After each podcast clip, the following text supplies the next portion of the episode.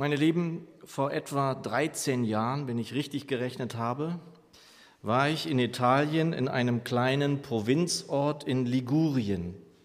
Wenn ich recht erinnere, so hieß der Ort Varese Ligure. Und dieser Ort hatte sich einen Namen gemacht, weil dort ein relativ junger Bürgermeister, 39 Jahre alt war er damals, dafür gesorgt hatte, dass der Ort sozusagen zum Leben zurückfand. Wie in vielen Regionen, wie in Deutschland, wo in ländlichen Regionen wie beispielsweise auf dem Vogelsberg oder der Schwäbischen Alb seit langer Zeit schon eine Landflucht sich vollzog und bis jetzt auch anhält, so waren auch dort über Jahre hinweg die Menschen in die Städte geflohen, so wie es heißt, Landflucht. Sie fanden keine Arbeit mehr in ihren Orten und flohen.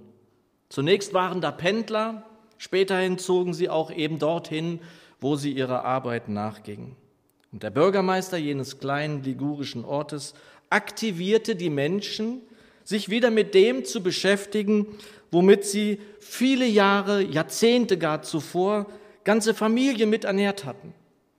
Ich erinnere, da war eine junge Frau zum Beispiel, die sich mit dem Imkern, der Zucht von Bienen wieder beschäftigte, auseinandersetzte.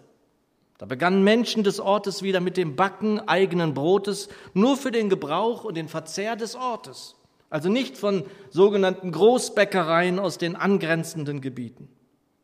Da wurde alte Handwerkskunst wiederbelebt. Da wurde in minimalen Anbauflächen ökologisch angebaut und zum Verkauf angeboten. Mittelpunkt des Ortes wurde also wieder der Marktplatz. Zweimal in der Woche, wenn ich es richtig erinnere, fand dort Markt statt. Darüber hatte ich gelesen und ich wollte diesen Ort mir unbedingt anschauen. Und die Menschen der ganzen Region waren schon in Ligurien aufmerksam geworden. Aber nicht nur das, der Ort war im ganzen Land und weit darüber hinaus in aller Munde zu dieser Zeit. Im Merian, also dem bekannten Reiseführer, viele von euch werden ihn kennen, las ich darüber, als ich dort unterwegs war. Also wollte ich einen Abstecher auf diesen Berg machen, dessen Namen ich aber nicht mehr im Kopf habe.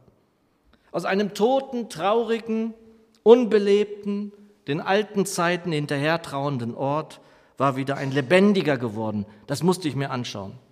Einige Stunden besuchte ich also diesen Ort, zog durch Gassen, in denen Türen von Werkstätten demonstrativ weit geöffnet waren, damit die Menschen Anteil nehmen konnten an dem, was da in den vielen Häusern wieder vor sich ging. Ein Handwerksmeister der alte traditionelle Handwerkskunst betrieb, lud mich sofort ein zu schauen, was er da so in seiner äh, Werkstatt herstellte. Ich habe das alles fotografiert, ich habe mein Archiv durchgeschaut, ich finde es nicht mehr, sonst hätte ich euch was gezeigt. Die ganzen Menschen in diesem Ort waren sich einander erstaunlich zugewandt. Definitiv anders, als wir das vielleicht aus vielen Städten so kennen. Auf dem Markt ging es also nicht um Kommerz allein, sondern um Leben, so schien es mir. Es wurde das Signal gesetzt, auch wenn ich nicht so viel verkaufe, so leben wir doch Gemeinschaft und sind so oder so füreinander da. Wenn kaum oder wenig Geld da war, so war wohl ein Tauschgeschäft auch immer mal möglich. Das, was ich angebaut hatte in meinem kleinen Garten oder wie auch immer, das gab ich dann her und bekam dafür die, Schule die Schuhe besohlt oder was auch immer. Und lange betrachtete ich die Menschen, dieses gar nicht hektische, sondern absolut gelassene, beinahe liebevolle Treiben am Mittelpunkt dieses Ortes. Als ich dann irgendwann wieder vom Marktplatz in eine Nebengasse zog, um zum Auto zurückzugehen, hatte ich Tränen in den Augen. Ich hatte den Eindruck, hier etwas sehen zu dürfen, was unserem Gott sehr gefallen würde. Und meine Lieben, ich hatte schon damals wohl einen Traum. Wir alle haben hoffentlich einen Traum oder gar mehrere. Damals, das war gerade in der Zeit meiner Wiederbekehrung, fand ich keine Worte dafür. Das brauchte ich auch nicht, weil wenig später las ich erstaunt Zeilen, die das und noch viel mehr formulierten, was meine Sehnsucht, ja meinen Traum beschrieb. Es ist unser Predigtext aus Apostelgeschichte 2, wer mitlesen möchte. Apostelgeschichte 2, die Verse 42 bis 47 und ich lese sie uns in der neuen Genfer Übersetzung. Es heißt dort, was das Leben der Christen prägte, waren die Lehre, in der die Apostel sie unterwiesen, ihr Zusammenhalt in gegenseitiger Liebe und Hilfsbereitschaft, das Mahl des Herrn und das Gebet. Jedermann in Jerusalem war von einer tiefen Ehrfurcht vor Gott ergriffen und durch die Apostel geschahen zahlreiche Wunder und viele außergewöhnliche Dinge. Alle, die an Jesus glaubten, hielten fest zusammen und teilten alles miteinander, was sie besaßen. Sie verkauften sogar Grundstücke und sonstigen Besitz und verteilten den Erlös entsprechend den jeweiligen Bedürfnissen an alle, die in Not waren. Einmütig und mit großer Treue kamen sie Tag für Tag im Tempel zusammen. Außerdem trafen sie sich täglich in ihren Häusern, um miteinander zu essen und das Mahl des Herrn zu feiern.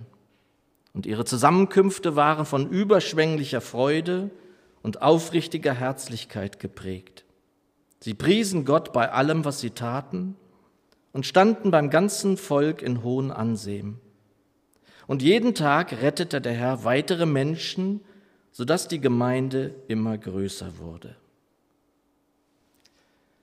Ach, danke, Herr, dass du hier bist, unter uns, bei uns, mit uns, dass du uns segnest. Segne uns nun dein Wort. Amen. Nein, meine Lieben, ich versuche kein Revival, also keinen Versuch eines I have a dream oder Yes we can. Ich will keine neue Friedensbewegung, obwohl sie vielleicht nötig wäre, sicher nötig wäre. Und ich will auch nicht Präsident werden. Und dennoch habe ich da einen Traum. Oder bin vielleicht schon ein Teil dieses Traums? Es ist etwas, das ich mir damals buchstäblich nicht erträumt hätte. Ich sah die Menschen in jenem Ort und es berührte mich. Aber mein Leben war ja das eines Einzelgängers, davon hatte ich euch einmal berichtet. Ein paar Menschen aus meinem Umfeld bezeichneten mich gar als den einsamen Wolf. Und ich sagte ja schon beim letzten Mal, was bin ich froh, dass ich diesen Quatsch nicht geglaubt habe. Und dazu trug auch dieser Ort bei, in dem ich damals aufschlug, um mich umzuschauen. Warum wollte ich das eigentlich? Ich, der vermeintliche Wolf. Was interessierte mich denn an einer solchen Gemeinschaft? Als ich dann in der Seitengasse Tränen in den Augen hatte, da ahnte ich es nur. Verstehen konnte ich es wirklich noch nicht.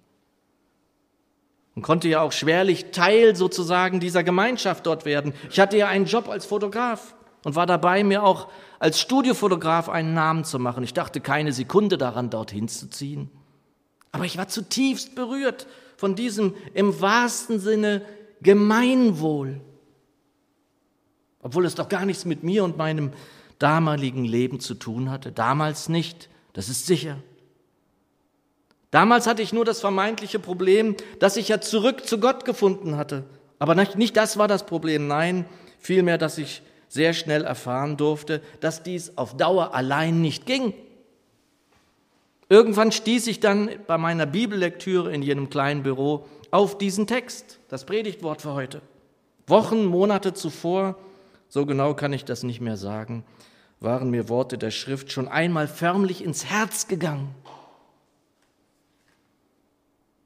Und dann erfuhr ich Nähe zu diesem unsichtbaren Gott, der mich umarmte, was mein ganzes Leben, das ich bis dahin geführt hatte, mehr als auf den Kopf stellte. Das werde ich nie mehr vergessen. Da ging ich also diesen einen Schritt, schlug die Bibel zu und tat das, was die Menschen getan hatten, von denen ich in ihr gelesen hatte in der Bibel. Sie sprachen mit Gott. Das tat ich auch. Und zwar ernsthaft. Nicht irgendwie mit Floskeln, die viele Menschen, auch ich wahrscheinlich damals gedankenlos so absondern, oh Gott, mein Gott, lieber Gott, nein, ich sprach den Namen dessen an, der seine Tür noch immer für alle Menschen geöffnet hält in dieser gnadenvollen Zeit. Ich wusste da noch nicht, dass er nahe ist allen, die ihn anrufen, die ihn ernsthaft anrufen.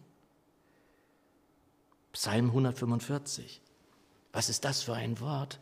Alle, die ihn ernsthaft anrufen, denen ist er nah. Wissen das die Menschen hier auf der Straße?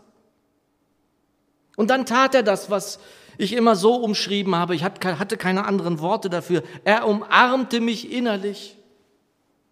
Ich hatte damals den Eindruck, dass er mich förmlich mit Liebe überschüttete. Das war mir fast zu viel. Und gleichsam konnte ich gar nicht genug davon bekommen. Das hat sich bis jetzt nicht geändert. Davon kann ich nicht genug bekommen. Das kann und darf und wird hoffentlich niemals aufhören. Aber von Gemeinschaft wollte ich damals noch nichts wissen. Wenngleich ich ja überall davon las. Überall ist davon die Rede im Neuen Testament. Der Herr sucht immer Gemeinschaft. Er sucht es mit Sündern, aber auch vor allem Gemeinschaft mit denen, die ihn lieben, die ihm folgen. Steigen wir ein in unseren Text. Meine Bibel übersetzt Vers 42. Sie verharrten aber in der Lehre der Apostel und in der Gemeinschaft, im Brechen des Brotes und in den gemeinsamen Gebeten. Nun haben wir ja keine Apostel hier, zumindest nicht, dass ich wüsste, aber wir verharren ja durchaus in der Lehre der Apostel, die uns ja durch die Schriften zugänglich ist. Und die neue Genfer übersetzt dies frei, aber ganz anschaulich, was das Leben der Christen prägte, waren die Lehre, in der die Apostel sie unterwiesen, ihr Zusammenhalt in gegenseitiger Liebe und Hilfsbereitschaft, das Mahl des Herrn und das Gebet. Und wir könnten ja alle unsere Lehre sozusagen aus dem Fernsehen, aus dem Radio, aus dem Internet beziehen. Das ist auch gut. Wer krank oder daheim krank ist oder daheim bleiben muss, der wird sicher dies nutzen und ich tue das auch oft und das ist auch ein Segen, aber ersetzt uns in keiner Weise die Gemeinschaft. In keiner Weise. Und deshalb sind die Worte, die wir hier hören dürfen, so wichtig. Sie verharrten nicht nur in der Lehre, sondern in der Gemeinschaft im Brechen des Brotes nächsten Sonntag und in den gemeinsamen Gebeten. Wir können als seine Nachfolgenden ohne das nicht überleben. Das muss uns klar sein. Und schon deshalb nicht, weil wir uns die Verheißung nicht entgehen lassen dürfen, dass wo zwei oder drei mindestens einen besonderen Segen erleben, dass er mitten unter ihnen ist. Das zeichnet neben dem, dass wir an der Liebe erkannt werden, ja vor allem christliche Gemeinschaft aus. Der auferstandene, lebendige Herr offenbart sich in seiner Gemeinde, in der Gemeinschaft. Und dieser Segen, dieser besondere Nähe darf uns nicht entgehen, das wäre ja fatal. Und deshalb sind diese Fernsehgottesdienste und mehr berechtigte Hilfsmittel, aber können kein Ersatz für die zugesagte Gegenwart des Herrn Jesus selbst sein. Das können sie nicht. Und noch etwas, das mir wichtig ist zu erwähnen. Eine lebendige Gemeinschaft, die im Namen Jesu zusammenfindet und lebt, wächst. Sie wächst. Wenn sie an ihm und in ihm bleibt, dann wächst sie unweigerlich. Wenn ich aber, sagen wir mal, nur alle drei oder vier oder fünf oder sechs Wochen für eine Stunde an ihr Anteil, wenn man das überhaupt als Anteil nehmen bezeichnen kann, habe, dann wächst wohl die Gemeinschaft, aber nicht ich mit ihr. Der Leib braucht die Füße, ebenso wie die Nase, wie die Hände, wie den Rücken. Lest es nach in 1. Korinther 12. Alle Teile werden gebraucht. Sie sind notwendig, damit der Leib sich fortbewegen kann. Sie verharrten aber in der Lehre der Apostel und in der Gemeinschaft, im Brechen des Brotes und in den gemeinsamen Gebeten. Weiter in Vers 43, meine Bibel übersetzt, und es kam über jede Seele Furcht, und viele Wunder und Zeichen geschahen durch die Apostel. Es kam Furcht über jede Seele. Was ist das für ein Satz? Zunächst über jede Seele. Die Lehre der Apostel, die Nähe des Herrn in der Gemeinschaft war so stark, so gegenwärtig, dass über jede Seele Furcht kam. Und das heißt ja nun, wir sollen uns nicht fürchten. Ist das ein Widerspruch? Nein, das ist kein Widerspruch. In den Sprüchen 1, Vers 7 dürfen wir erfahren, dass die Furcht des Herrn der Anfang der Erkenntnis ist. Und der Psalmist schreibt im Psalm 111, Vers 10, dass die Furcht des Herrn der Anfang der Weisheit ist. Und diese Furcht des Herrn ist eine tiefgehende, notwendige Ehrfurcht vor dem allmächtigen Gott, seiner Schöpfung, also dem Schöpfer selbst. Es geschahen Zeichen und Wunder. Wir kennen diese ja aus der Geschichte der Apostel. Wer sie gelesen hat, weiß das. Und der Herr tut immer noch Wunder. Er heilt noch immer. Er macht noch immer gesund, vor allem seelengesund in der Gemeinde. Aber hier unter uns heilt er auch. Er tut Wunder, wie wir das heute erfahren durften. Halleluja. Er tut das noch immer. Vers 44 in meiner Bibel. Alle gläubig gewordenen aber waren beisammen. Und sie verkauften die Güter und Habe und verteilten sie unter alle, je nachdem einer es nötig hatte. Ein wichtiger kurzer Satz zu Beginn. Alle gläubig gewordenen aber waren beisammen. Und sind wir nicht immer hier beisammen, aber wir finden uns ja schon innerhalb einer Woche hier mehrfach ein, zweimal mindestens, wenn wir Lobpreis haben, dreimal in einer Woche. Und jetzt, deshalb nicht nur die Empfehlung, liebe Geschwister und Freunde der Gemeinde, an den Bibelstunden teilzunehmen. Sie sind so segensreich im Moment. Wir profitieren ja nicht nur vom gemeinsamen Bibelstudium, das uns ja alle erbaut, das werden alle bestätigen, die im Moment in der Bibelstunde sind, die sich am Donnerstag hier einfinden. Nein, wir erfahren eben auch wieder jenen so unfassbar entscheidenden Moment für unser alltägliches Leben mit unserem Herrn Jesus, wo zwei oder drei da bin ich mitten unter ihnen. Wir wachsen also gemeinsam, das ist wunderbar, zu dem hin, der das Haupt, der Kopf, der Leib ist, Christus. Und wir helfen einander, erbauen einander, greifen uns gegenseitig unter die Arme, tragen einander Lasten in Hilfsbereitschaften jeder Art, wie wir es wohl alle hier erleben dürfen. Ich auch. Ich auch. Wir auch als Familie. Danke dafür. Vers 46 übersetzt dann als nächstes die neue Genfer Übersetzung. Einmütig und mit großer Treue kamen sie Tag für Tag im Tempel zusammen. Außerdem trafen sie sich täglich in ihren Häusern, um miteinander zu essen und das Mahl des Herrn zu feiern. Und ihre Zusammenkünfte waren von überschwänglicher Freude und aufrichtiger Herzlichkeit geprägt. Nun, Tag für Tag finden wir uns hier nicht in unserem kleinen Tempel zusammen und in unseren Häusern. Vielleicht wird das auch nicht ständig der Fall sein. Aber unsere nächste Zusammenkunft am nächsten Sonntag wird hoffentlich von überschwänglicher Freude und aufrichtiger Herzlichkeit geprägt sein, wenn wir uns hier einfinden, um Tauffest zu feiern, um gemeinsam Brot zu brechen und auch späterhin dann Tischgemeinschaft beim Mittagessen zu haben. Freude kann ich da immer viel entdecken und auch viel Herzlichkeit. Ich freue mich schon drauf. Ich hoffe, ihr auch. In Vers 47 fügt meine Bibel hinzu und lobten Gott und hatten Gunst bei dem ganzen Volke. Ja, wir werden Lobpreis haben wie jeden Sonntag und dann, dann ist da irgendwie auch noch Platz für Träume und Sehnsucht. Zum Beispiel der Sehnsucht, dass wir Gunst beim ganzen Volk nicht in Jerusalem, sondern in Aschaffenburg haben mögen. Ist das illusorisch? Oder ein Grund mehr, es dem Herrn zu bringen, dass wir uns wünschen, dass Menschen auf uns aufmerksam werden, sehen, was wir hier tun und wir beim Volk, wie die neue Genfer es übersetzt, Ansehen, hohes Ansehen in der Stadt haben?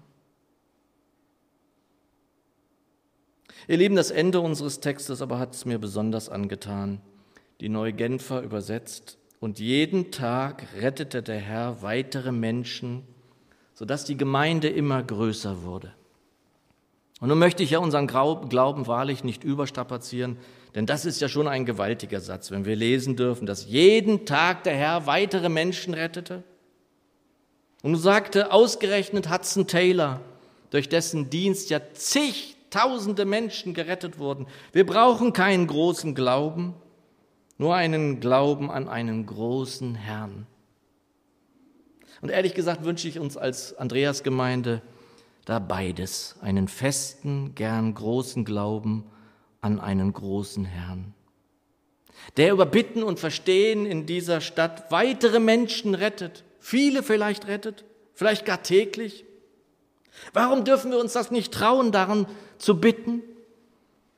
Geschwister, lasst uns daran festhalten oder neu damit beginnen, den Herrn darum anzuflehen, hier gnädig zu sein. Nicht nur damit diese Gemeinde größer werde, sondern vor allem damit Menschen nicht verloren gehen müssen. Und nicht am Ende dieser Predigt stelle ich fest, die Träume sind noch nicht alle wahr geworden, doch ich darf mit meinem Herrn Jesus und dieser Gemeinde, die ich lieb habe, nicht nur träumen, sondern in diesem Traum leben, den wir auch in unserem Text hören dürfen, dem Beginn unseres Predigtwortes. Das gefällt mir einfach gut. Was das Leben der Christen prägte, waren die Lehre, in der die Apostel sie unterwiesen, ihr Zusammenhalt in gegenseitiger Liebe und Hilfsbereitschaft, das Mahl des Herrn und das Gebet. Das ist kein Traum, das ist gelebte Wirklichkeit. Ist das nicht Grund großer Dankbarkeit? Zusammen zustimmen könntet ihr mit einem Wort. Amen.